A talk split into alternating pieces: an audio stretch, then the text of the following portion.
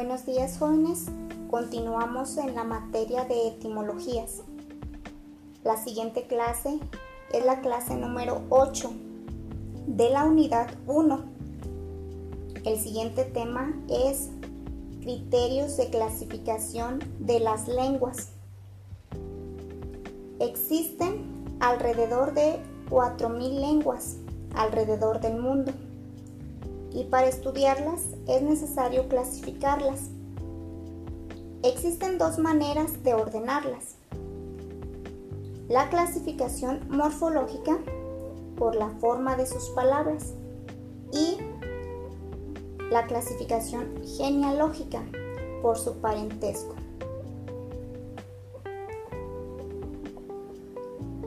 Clasificación morfológica.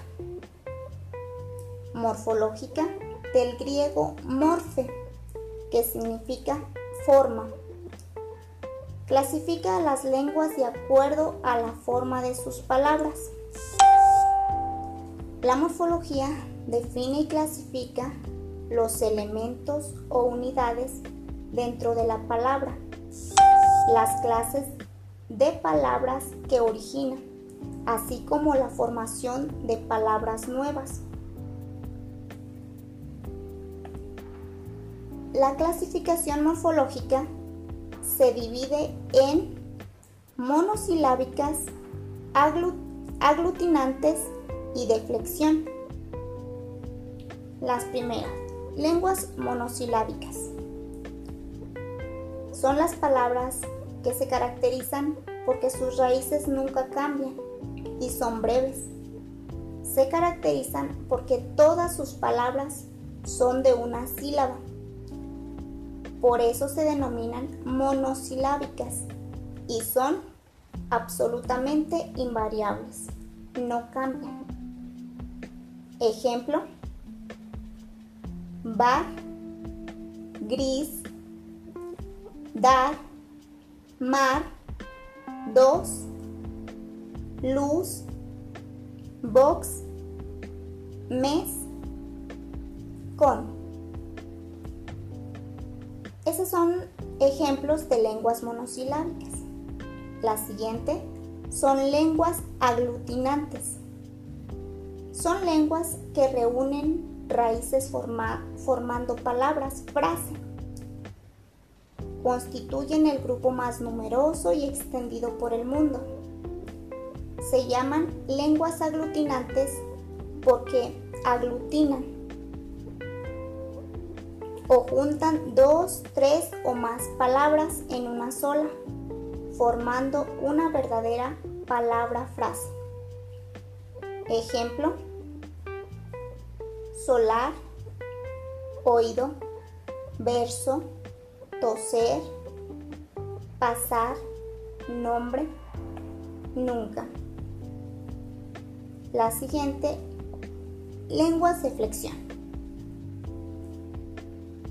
Se caracterizan porque tienen una raíz a la cual se le adhieren otros elementos, haciéndola una unidad invisible.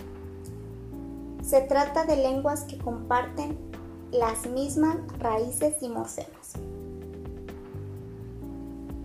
Ahora la siguiente clasificación es la clasificación genealógica. Genealógica del griego genia, que significa la familia, la ascendencia. Se le llama de esa forma porque las lenguas parecen parientes entre sí, a causa del gran parecido que tienen unas con otras. Es el sistema que forma grupos lingüísticos tomando como base el origen de las lenguas.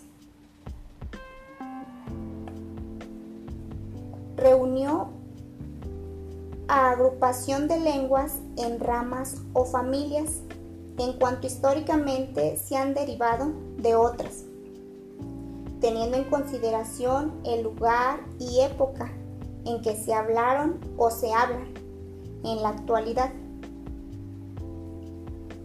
Algunos ejemplos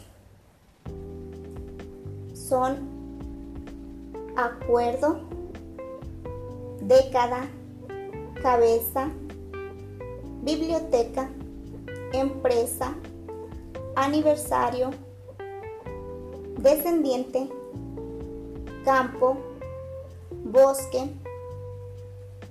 Estos son ejemplos de clasificación genealógica. Bueno jóvenes, hasta aquí terminamos con la clase. Gracias, excelente día.